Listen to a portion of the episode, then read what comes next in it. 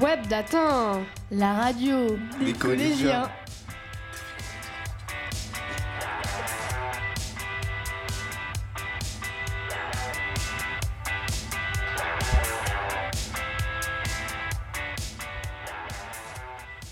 Bonjour à toutes et à tous.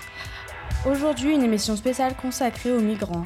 Nous nous intéressons à, à ces personnes qui quittent leur pays généralement par nécessité, parfois par choix. Nous donnons un visage, une voix à ces hommes, ces femmes et ces enfants, à toutes ces personnes qui prennent de grands risques pour avoir une meilleure vie.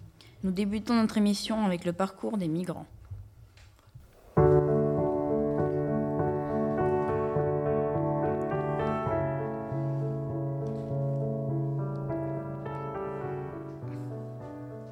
Bonjour, nous nous sommes intéressés au parcours des migrants. Nous avons réalisé un reportage. Les migrants viennent des pays pauvres, le Soudan, la Guinée, la Syrie, le Nigeria. Ils se déplacent du fait des guerres, des régimes politiques, des violences, la Syrie, la Turquie. Les migrants se réfugient en Europe, en Espagne, en France, en Allemagne et en Italie. S'ils ne vont pas en Europe, ils se, ils se réfugient en Amérique, au Canada et aux États-Unis. Les migrants ne peuvent pas vivre dans leur pays d'accueil s'ils n'ont pas les, pa- les papiers officiels. Ils attendent dans la rue pendant des mois. Ils doivent apprendre la langue du pays pour communiquer. Ils ne, ils ne peuvent pas travailler avant de recevoir les papiers. Ils peuvent être pris en charge par des associations. S'ils sont mineurs, ils peuvent aller à l'école. Le voyage est long, difficile et dangereux. Affamés, épuisés, les migrants sont victimes de passeurs. Les mafias les font payer très cher leur passage. Ils les font traverser par petites embarcations. Il y a des noyades, des blessés. Dans certains pays, ils peuvent se faire battre, emprisonner. C'est le cas par exemple en Libye. Ils peuvent aussi être séparés de leur famille. Ces dernières années, plus de 30 000 personnes sont mortes en mer Méditerranée par noyade. La traversée de cette mer est très risquée. Il y a peu de voies accessibles, de passages sûrs, les conditions sont extrêmes. Les réfugiés ou les migrants prennent en effet d'énormes risques en essayant d'atteindre l'Europe. Les, États les plus représentés sont la Syrie, l'Irak, la- l'Afghanistan. Les migrants fuient ces pays à cause des guerres, d'une situation politique compliquée. Une personne sur 18 meurt ou disparaît par la mer Méditerranée. Malheureusement, certains naufrages n'ont pas de survivants pour témoigner. Le nombre de disparus est donc une estimation. En 2020, les migrants empruntent des routes qui ont changé du fait de la surveillance, de la multiplication des contrôles. En 2018, l'Espagne est devenue la première porte d'entrée des migrants. Le nombre de migrants augmente de façon continue. Quelques chiffres. En l'année 2010, le nombre de migrants est d'environ 9700. En 2013, il y a 60 000 migrants. En 2014, leur, leur nombre s'élève de 219 000. En 2015, on compte 980 000 migrants. En cas de besoin, ils se font aider par des associations, des bénévoles. En Libye, parfois les passeurs abandonnent des migrants dans les villes. Les Africains empruntent beaucoup la Méditerranée centrale. En 2020, les migrants arrivés par la mer d'Europe, venant d'Espagne, il y a une es- estimation de 14 725 migrants. Arrivant d'Italie, environ 16 452. Venant de la Grèce, il y a une estimation de 13 120.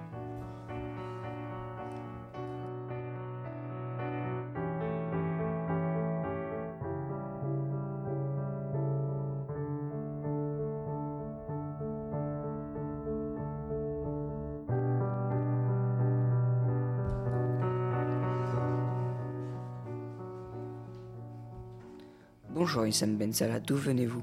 Bonjour, je viens de Syrie dans un petit village qui s'appelle Barleia. Comment viviez-vous en Syrie? Je vivais avec mes deux sœurs, mon frère et mes parents. Nous n'avions pas beaucoup d'argent. Il y a la guerre dans mon pays. Mes parents ne voulaient pas qu'on grandisse dans ce pays. Ils voulaient qu'on grandisse dans un pays en paix. Donc ils ont décidé qu'on parte en Europe. À cause de la guerre, quand avez-vous fui votre pays? J'ai fui mon pays il y a 5 ans. J'avais 12 ans. Vous êtes parti avec vos frères et sœurs? Oui, je suis partie avec ma petite sœur et mon grand frère. Mais mes parents et ma grande sœur n'ont pas pu venir, car on n'avait pas assez d'argent. Et puis c'est plus facile d'être pris en charge quand on est mineur. Donc vous êtes partis tous les trois, comment êtes-vous partis?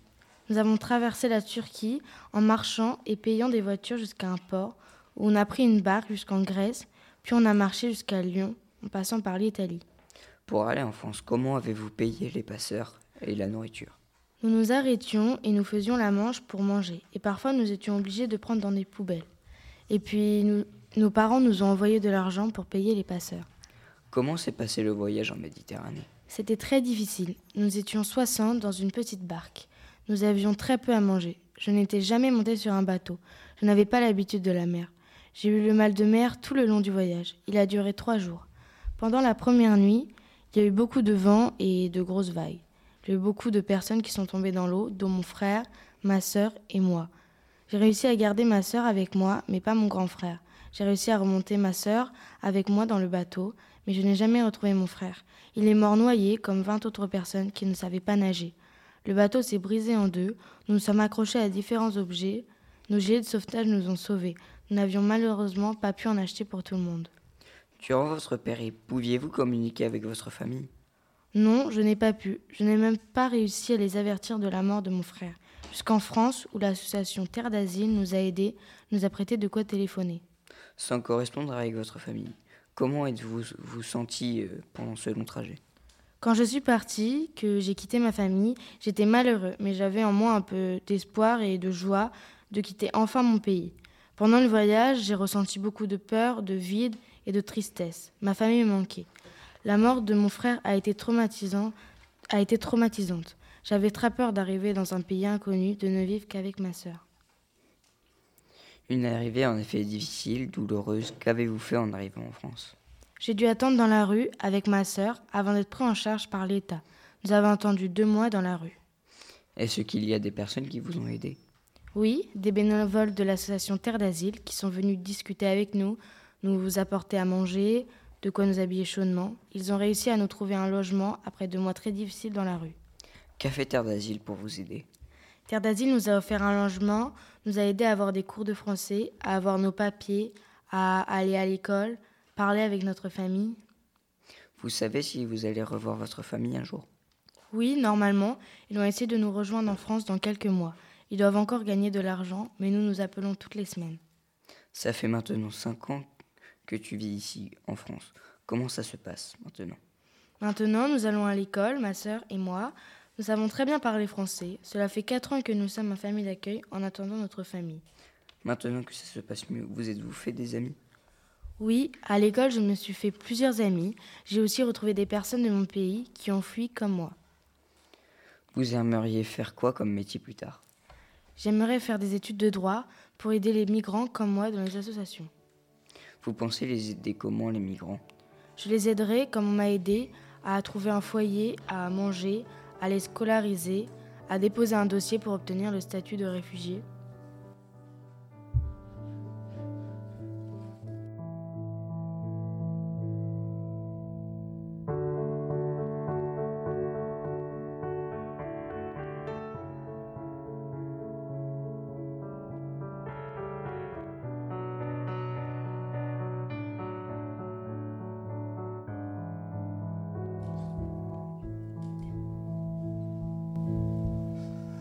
Merci à Maëlys et Adrien pour leur analyse sur ces migrations. Nous remercions également Mathilde et Jérémy pour leur présentation du vécu de ces hommes et ces femmes qui fuient leur pays. D'autres personnes fuient leur pays du fait des catastrophes naturelles. C'est le cas des réfugiés climatiques.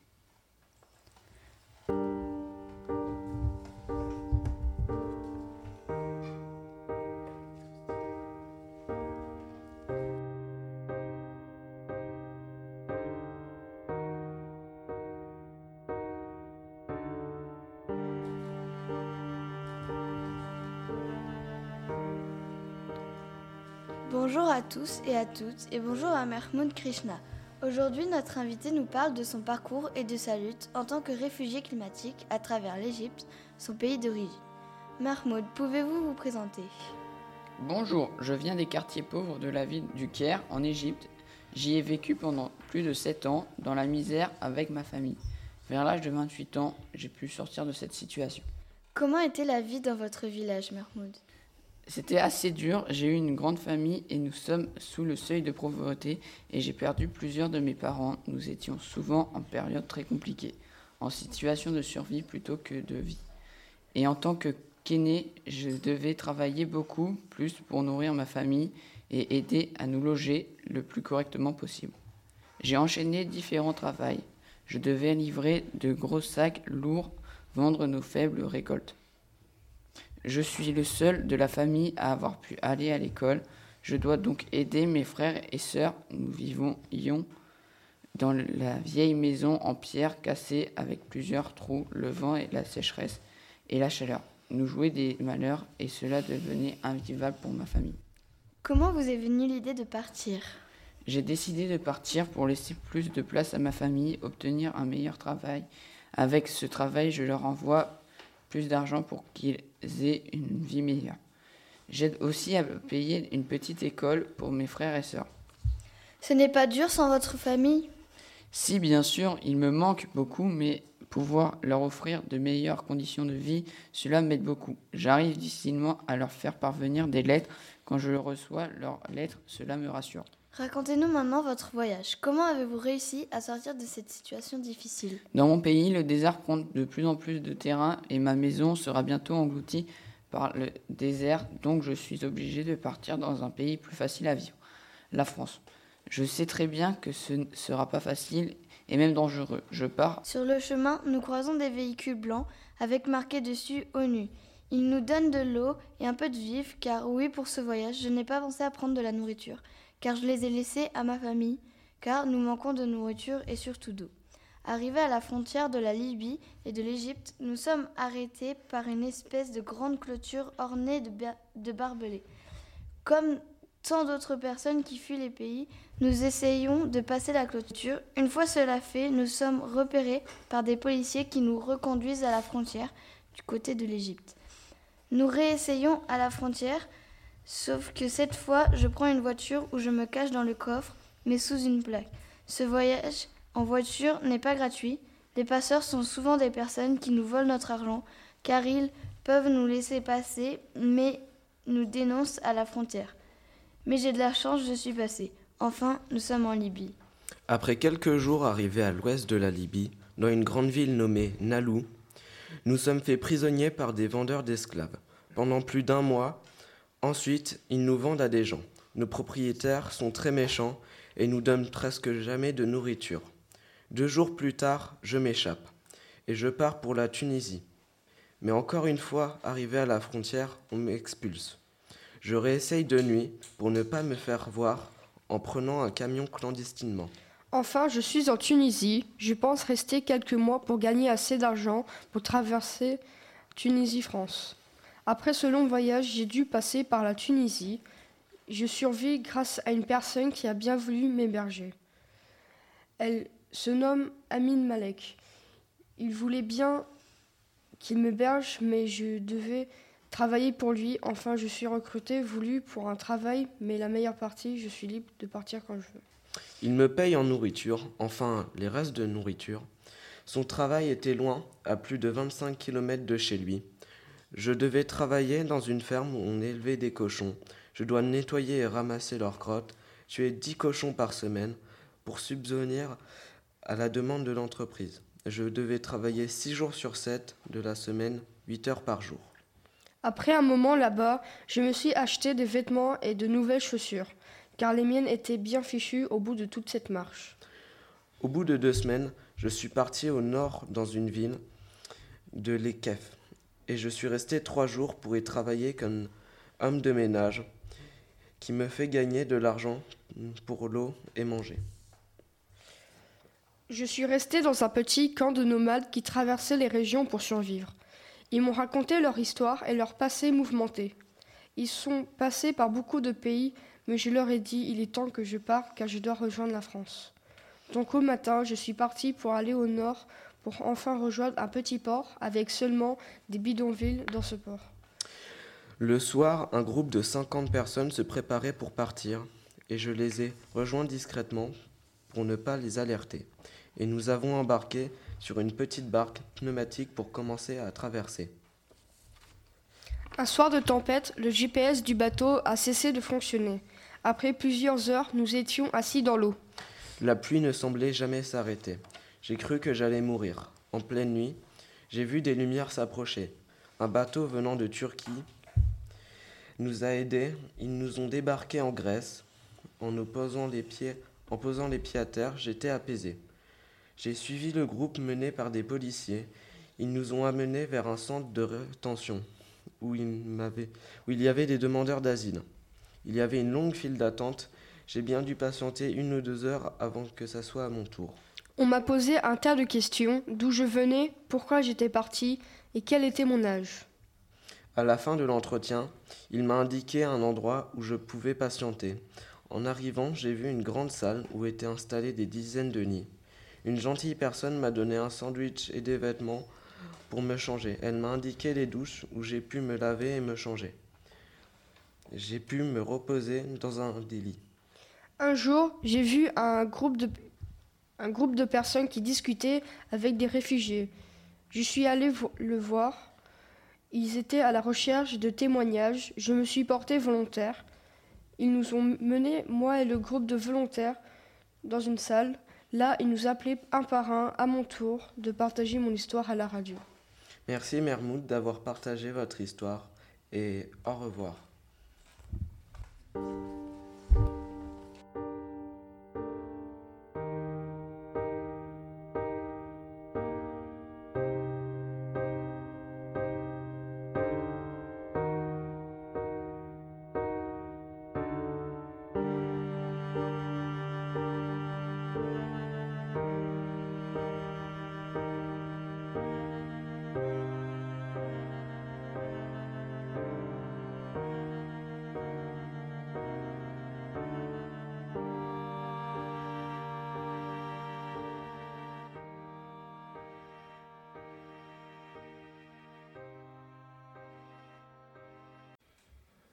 Les guerres, les dictatures ne sont pas les seules causes du départ des populations. Le réchauffement climatique entraîne de plus en plus de catastrophes naturelles. Celles-ci conduisent des migrants de plus en plus nombreux à quitter leur pays. Comment sont-ils accueillis en Europe? C'est notre nouveau sujet avec Jefferson, Roman, Zoé et Antoine.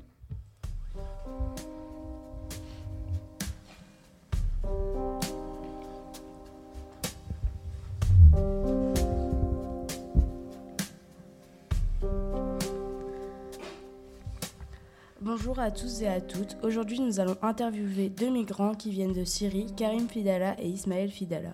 Ils sont de lointains cousins et ils vont nous raconter leur histoire et leur rencontre inattendue. Présentez-vous, s'il vous plaît. Bonjour, je me présente, je m'appelle Ismaël Fidala, je suis père de famille. Bonjour, je m'appelle Karim Fidala, je suis père d'une famille nombreuse de migrants. Comment êtes-vous, vous êtes-vous rencontrés? Nous nous sommes rencontrés à bord d'un petit bateau gonflable dédié à la traversée. Nous étions à côté pendant le trajet et vu qu'il était long, nous avons commencé à parler ensemble. On a remarqué des points communs entre nous, notre nom de famille, et nous avons la même grand-mère. Quand êtes-vous parti de votre pays? Nous sommes partis le 8 ou 9 décembre, nous sommes arrivés vers le 22. Restait-il de la place dans le bateau? Il n'y avait plus de place à bord du bateau. On était déjà trop nombreux car le bateau devait contenir 20 personnes et on était 55.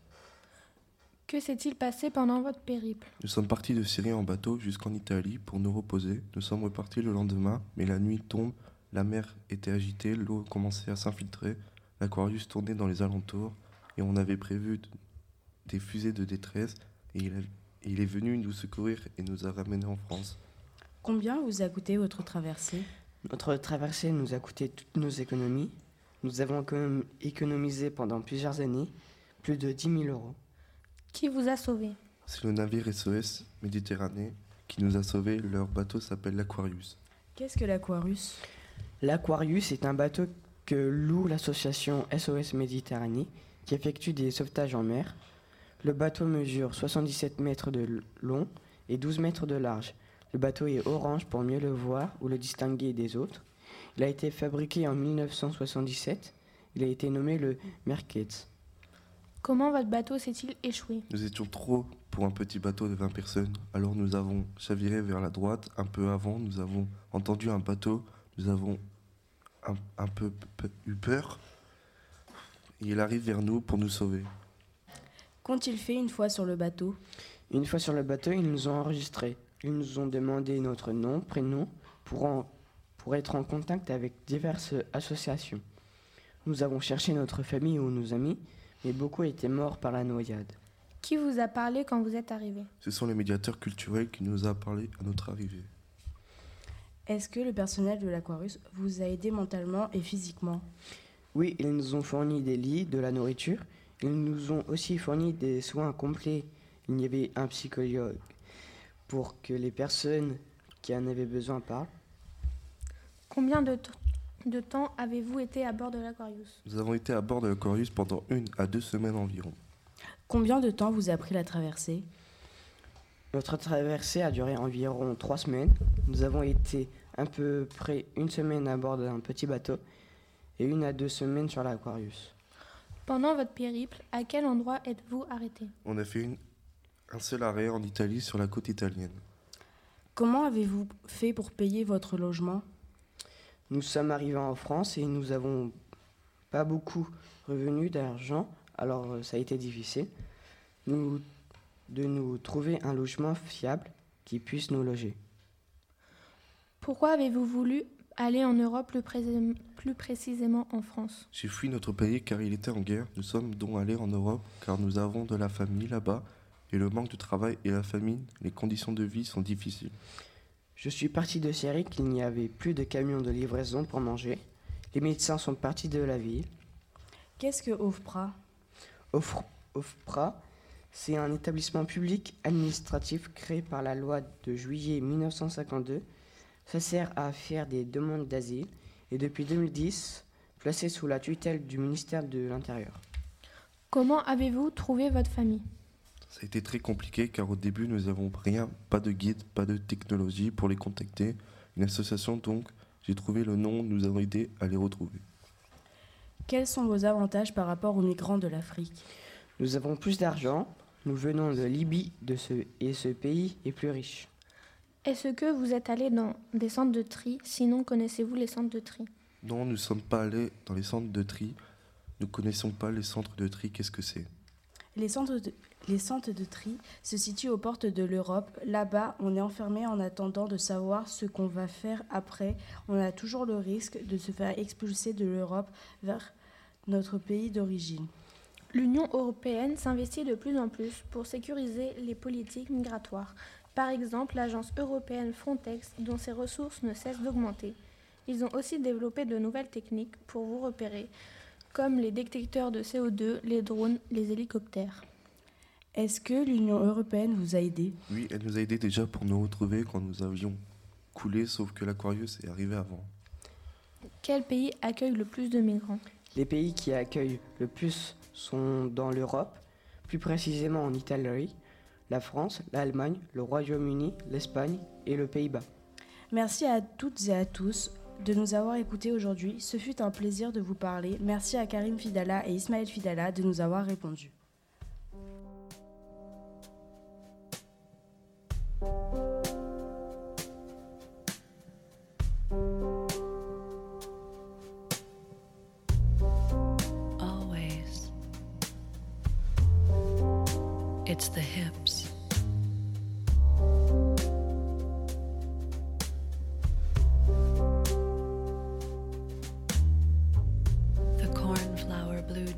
From the thrift store with the white eyelet daisies fits snug at the hips.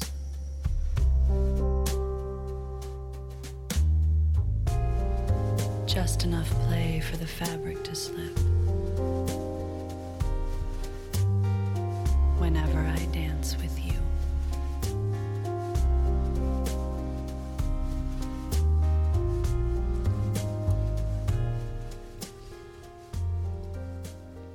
Des nombreux parcours dangereux, difficiles, épuisants, de nombreux migrants y perdent la vie.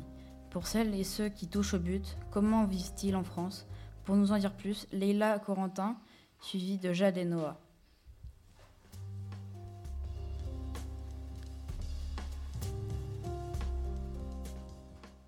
Bonjour, nous allons interviewer un bénévole d'une structure de l'ONU. Il appartient à l'UNICEF qui aide les migrants qui veulent venir en France. Bonjour. Pourquoi aidez-vous ces migrants? Ce sont des personnes qui sont comme vous et comme moi, mais qui ont besoin d'aide. Dans d'autres circonstances, ils feraient pareil pour nous. Pourquoi ont-ils besoin d'aide?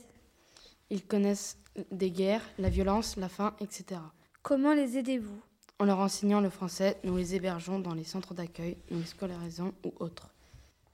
Les habitants ne s'inquiètent pas de l'arrivée des migrants près de leur ville. Oui, certains s'inquiètent et prennent des précautions. D'autres les accueillent et font preuve de solidarité. C'est du racisme. Oui, on peut constater de la xénophobie. Que pensent les habitants de leurs voisines? Ils ne pensent pas qu'ils vont appliquer nos codes, nos coutumes et appliquer les leurs. C'est-à-dire nos codes? Notre façon de vivre. En faisant ça, que pensent gagner les enfants migrants? Ils croient qu'ils vont avoir les mêmes droits qu'un Français, les mêmes études. Ce n'est pas le cas. Des fois oui, des fois non. Et les parents, que font-ils? Ils ne passent pas les frontières, nous n'avons pas le droit de les accueillir. L'État ne vous aide pas Cela dépend des États. Comment faites-vous pour les accueillir? Nous allons les chercher dans les centres d'accueil et nous les hébergeons dans nos camps d'accueil. Vous avez plusieurs centres? On en a partout dans le monde, même en Italie. Et les personnes que vous n'accueillez pas, que deviennent-ils? Ils sont dans la rue. Certains parents passent. Oui, et des fois ils trouvent un travail et sont considérés comme des Français. Et où vont les enfants sans, sans parents? Ils sont envoyés dans des familles d'accueil le temps qu'on trouve une solution. Quoi comme solution? Leur donner la nationalité française, par exemple. Seront-ils toujours considérés comme, les... comme des Français? Presque, car ils seront toujours considérés comme des migrants. Merci à vous d'avoir participé à notre interview. De rien.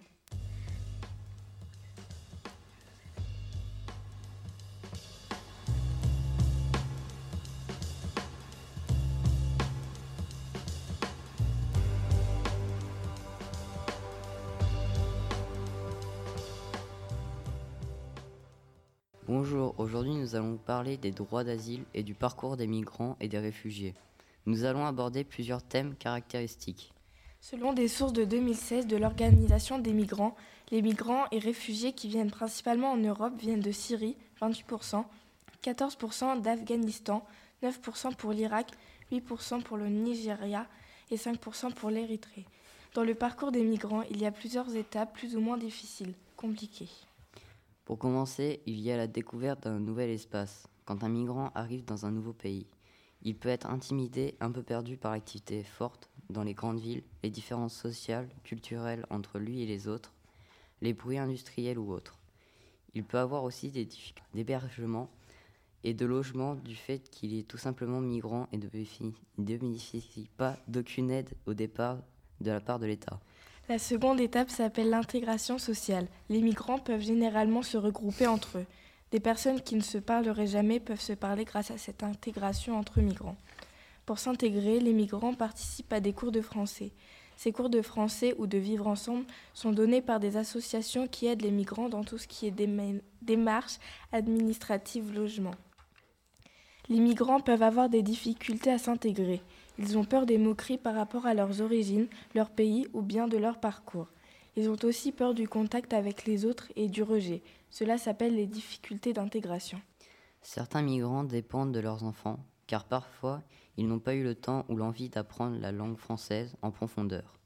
Et donc ils n'ont pas pu acquérir certaines autonomies dans certains domaines, administratifs, sociaux ou autres.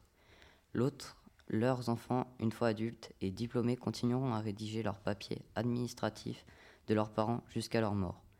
Même très jeunes, les enfants ont une très grosse responsabilité dans les papiers administratifs et scolaires. Dans certaines familles, les parents peuvent parler leur langue natale à leurs enfants, qui eux répondent en français, pour les familiariser avec cette langue pour l'intégration des enfants et des parents. Les migrants, en se regroupant entre eux, forment des communautés qui peuvent s'entraider pour l'intégration sociale ou bien pour s'héberger, et pour se trouver du travail grâce aux bouches à oreille. Mais cette communauté n'a pas que des bons effets sur les migrants. Certains migrants voudront quitter cette communauté pour s'intégrer plus facilement. Dans ce cas, le migrant peut très facilement se retrouver seul et isolé à cause de la communauté, qui pourrait lui reprocher de vouloir la quitter.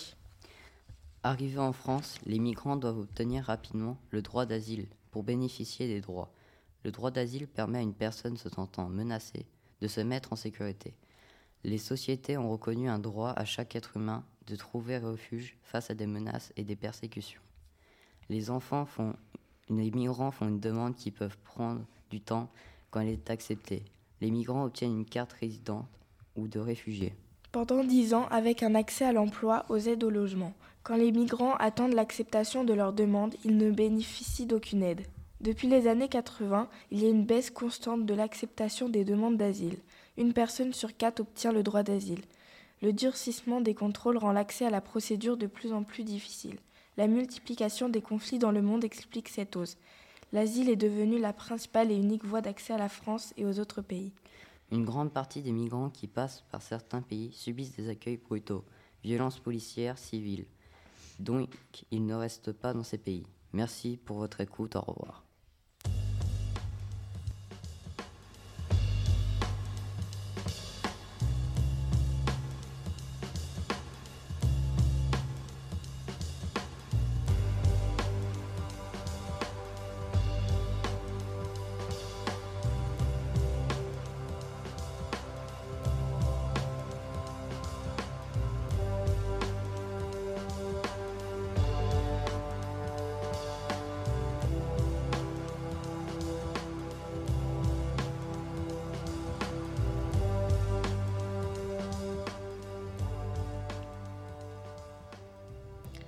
Merci pour ces informations. On va dézoomer et étudier les migrations dans le monde. Quelles sont les régions de départ, les zones d'arrivée? C'est le sujet préparé par Iseline, Benjamin, Luna et Joachim.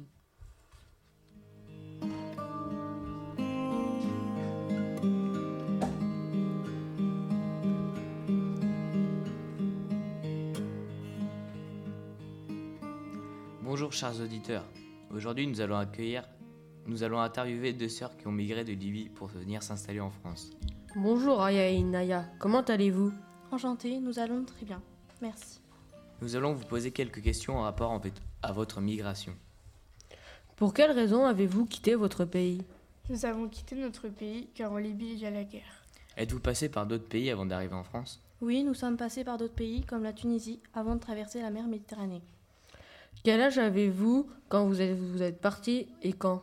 Quand nous avons migré, nous avions 20 ans et c'était il y a 3 ans. Combien de temps avez-vous mis pour arriver en France? Le voyage de la Libye jusqu'en France nous a pris environ 6 mois. Quel genre d'embarcation avez-vous pris? Nous avons pris un tout petit bateau gonflable. Combien de gens comme vous étaient sur l'embarcation? Au départ, nous étions environ une cinquantaine, mais malheureusement, durant le voyage, certains ont péri par le froid et la mer agitée. Avez-vous reçu de l'aide de la part de la Marine nationale quand vous êtes arrivé en France? Oui, la Marine nationale nous a aidés et ils nous ont emmenés jusqu'à la rive. Où vous ont-ils déposés La Marine nationale nous ont déposés au vieux port de Marseille et remis à la police. Qu'avez-vous fait une fois arrivé sur la terre ferme? Une fois arrivés, nous avons été emmenés dans un centre de détention à Argentan. Combien de temps avez-vous passé dans ce centre? Nous y sommes restés à peu près 9 mois. Une fois sorti, qu'avez-vous fait? Nous sommes allés à la préfecture pour demander la nationalité française. L'avez-vous eu? Cela a été très compliqué, mais oui, nous l'avons eu. Mais où dormez-vous en ce moment même? En ce moment, nous dormons dans des camps de migrants. Combien êtes-vous à peu près dans ce camp? Nous sommes environ une trentaine en ce moment à vivre dans ce camp. Comptez-vous re- recommencer des études ici en France? Oui, nous voulons si possible. Avez-vous réussi à trouver un travail? Non, nous n'en avons pas. Avez-vous euh, déjà travaillé illégalement? Malheureusement, oui, on nous a déjà proposé de vendre certaines drogues, c'est comme ça que l'on a gagné de l'argent. Est-ce que les associations vous ont aidé? Oui, pendant un certain temps, les Restos du Cœur nous ont apporté de la nourriture. Nous les remercions beaucoup. Comptez-vous un jour retourner dans votre pays ou souhaitez-vous rester en France? Nous souhaitons rester en France car nous avons été bien accueillis et nous nous sentons bien ici. Êtes-vous avec votre famille ou vos parents? Malheureusement, non. Nos parents ont été abattus, notre maison a été bombardée et nos parents étaient à l'intérieur. Nous sommes désolés pour vous. Ce n'est rien. Merci à vous d'avoir répondu à nos questions et d'avoir pris le temps de nous raconter votre histoire. Merci à vous de nous avoir invités, c'était un plaisir. C'était une histoire très émouvante et très intéressante de sœurs qui ont migré de Libye jusqu'en France. Merci de nous avoir écoutés. À une prochaine fois. Merci, au revoir. Au revoir.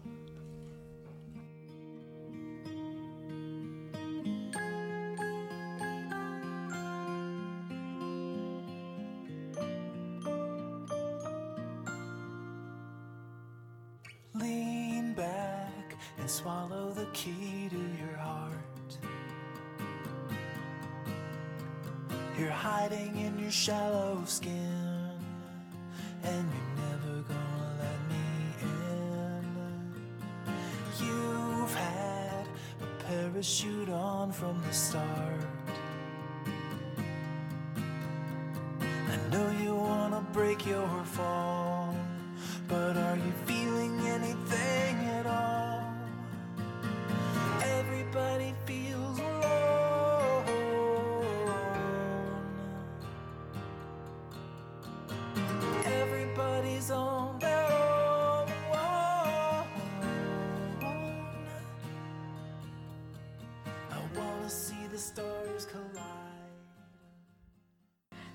nombreuses idées reçues circulent au sujet des migrants, des réfugiés, des étrangers. Pour démêler le vrai du faux, un micro-trottoir. Euh, bonjour à toutes et à tous. Nous nous retrouvons aujourd'hui pour une émission spéciale sur les idées fausses. Ces préjugés concernent les migrants, les réfugiés, les demandeurs d'asile et les pauvres.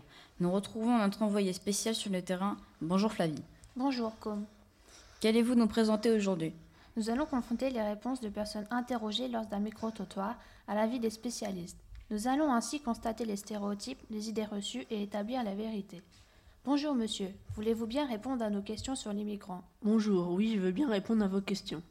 Selon vous, pour quelles raisons les migrants viennent-ils en France? En France, les migrants veulent profiter de notre système de santé, ce qui coûte cher aux Français et ce qui font augmenter les impôts. Et vous, acceptez-vous de répondre à nos questions? Oui, je veux bien répondre à une question. Que pensez-vous des réfugiés? Sont-ils attirés par notre protection sociale? Ils sont avant tout attirés par la perspective d'un travail. On peut immigrer d'un pays pour des raisons économiques, politiques, ethniques ou religieuses. Bien, vous aussi vous avez l'air de connaître le sujet. Oui, je me renseigne beaucoup dans ce domaine. Êtes-vous satisfait de ces informations, Baptiste? Merci, nous allons faire une pause et nous allons nous intéresser à différents thèmes passés avec notre invité, un philosophe, professeur d'université et spécialiste de la langue française. J'accueille Monsieur Plotin. Bonjour. Bonjour monsieur. Une question pour commencer. Quel est le sens du mot réfugié et ses origines? Le sens du mot réfugié vient du latin refugere, qui veut dire chercher un refuge, se réfugier ou encore s'enfuir. Durant le Moyen Âge, les brigands cherchaient asile et protection en se réfugiant dans l'enceinte des églises ou des monastères. Ils se mettaient ainsi à l'abri de la justice, les enceintes sacrées étant inviolables. Aujourd'hui, les réfugiés se mettent sous la protection d'un État. Ils fuient différents dangers, violences de leur pays d'origine. Merci pour cette réponse claire et nous allons repasser avec vous, Flavie. Nous allons continuer notre micro-trottoir avec, par exemple, cette personne. Bonjour, acceptez-vous de répondre à nos questions? Bonjour, et oui, j'accepte de répondre à une question. J'ai tout mon temps. Est-ce que les réfugiés passent avant les pauvres ou c'est faux? Dites-nous ce que vous en pensez, madame. Je pense que les réfugiés passent avant les pauvres. Vous n'avez qu'à écouter Marine Le Pen qui nous montre la bonne voie à suivre. Elle le dit, il faut d'abord s'occuper de nos pauvres avant de s'occuper des leurs. Non, je ne suis pas d'accord. Marine Le Pen a des propos racistes et sexmophobes. Rien que pour ça, rien que pour cela, vous devrez aller en prison. Merci pour cette réponse. Nous allons maintenant passer à la suite. Bonjour madame, acceptez-vous de répondre à des questions sur les idées fausses? Non, désolé, je n'ai pas le temps. Bonjour monsieur, souhaitez-vous répondre à quelques questions sur le thème des, des idées fausses? Oui, je veux bien répondre à vos questions. Bien, je vous remercie. Voici notre question. Les étrangers viennent-ils profiter de notre système de santé? À mon avis, les personnes en situation irrégulière de plus de trois mois, dont les ressources sont faibles, ont le droit à une aide médicale d'État. Vous souvenez-vous du, nom de cette, du nom de cette aide Oui, elle s'appelle l'AME, aide médicale d'État. Des étrangers âgés perçoivent le minimum de vieillesse en arrivant sans avoir jamais travaillé. Est-ce vrai pour vous? Le montant de l'ASPA dépense des ressources à la personne et au maximum de 801 euros par mois. Oui, merci. Mais c'est quoi la SPA C'est l'association de solidarité aux personnes âgées. Les étrangers sont-ils attirés par notre protection sociale? On peut immigrer d'un pays pour des raisons économiques, politiques, ethniques ou religieuses. Une étude européenne montre que les immigrés sont avant tout attirés par la perspective du travail, alors que les conditions d'accès à notre protection sociale sont restrictives. Par exemple, pour prétendre au RSA, les personnes issues d'un pays non membre de l'Union européenne doivent être titulaires d'un titre de séjour depuis au moins 5 ans, autorisant à travailler. Vous m'avez l'air de vous y connaître dans cette matière. Oui, je suis avocat. Et moi, je suis fonctionnaire en préfecture. L'immigration coûte-t-elle cher à la France? Non, l'immigration ne coûte pas non plus très cher à la France parce que ce n'est pas nous qui faisons venir les réfugiés. En France, on, accepte, on en accepte juste une petite partie. Merci. Est-ce que vous acceptez de répondre à une autre question? Oui, j'ai tout mon temps. Ma prochaine réunion est dans une heure et demie. Est-ce que les enfants immigrés sont plus en échec scolaire que les autres Oui, mais pas tous. Quelques rares enfants doivent se débrouiller à l'école, mais la grande majorité est quand même en éche- en échec scolaire. Je peux poser une question à vos subordonnés? Oui, allez-y, juste ne les gênez pas pour pouvoir partir en cas de besoin. Pour réduire la pauvreté, il faut la croissance économique? Non, je n'y pense pas. Je suis dans la vie du patron. Il ne suffit pas d'avoir de la croissance économique. Il faut prendre en compte les inégalités, mais aussi beaucoup d'autres choses. Moi, personnellement, je pense qu'il faut de la croissance économique pour réduire la pauvreté. Merci de cette réponse et étiez-vous satisfait de ces réponses comme? Oui, merci Flavie pour ces avis partagés et nous nous retrouvons samedi pour le 20h-21h pour un autre sujet plus approfondi vers la vie des migrants en France.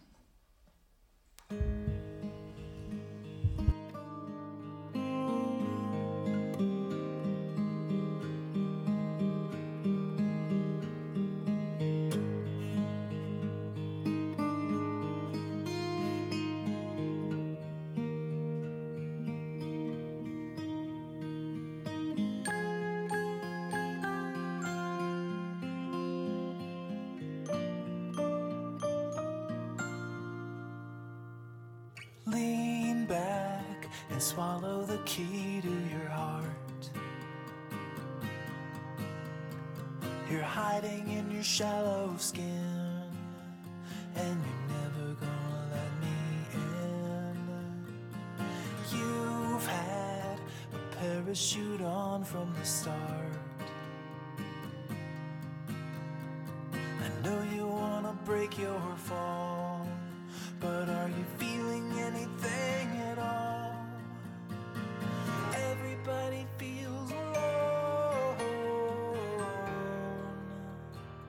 Notre émission spéciale consacrée aux migrants et aux réfugiés s'achève.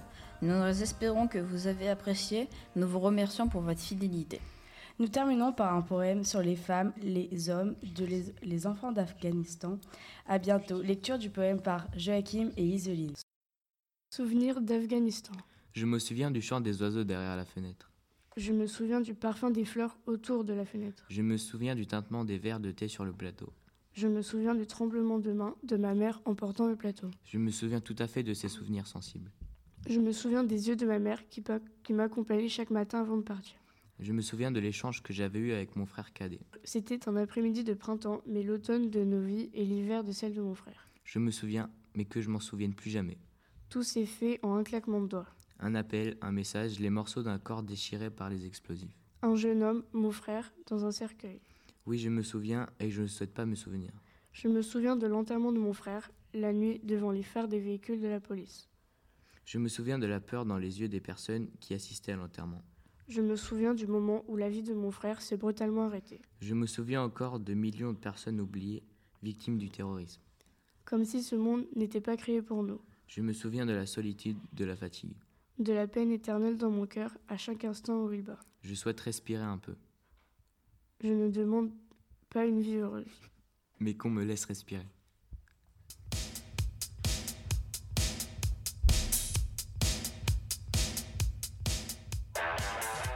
C'était Web Data, La radio des collégiens.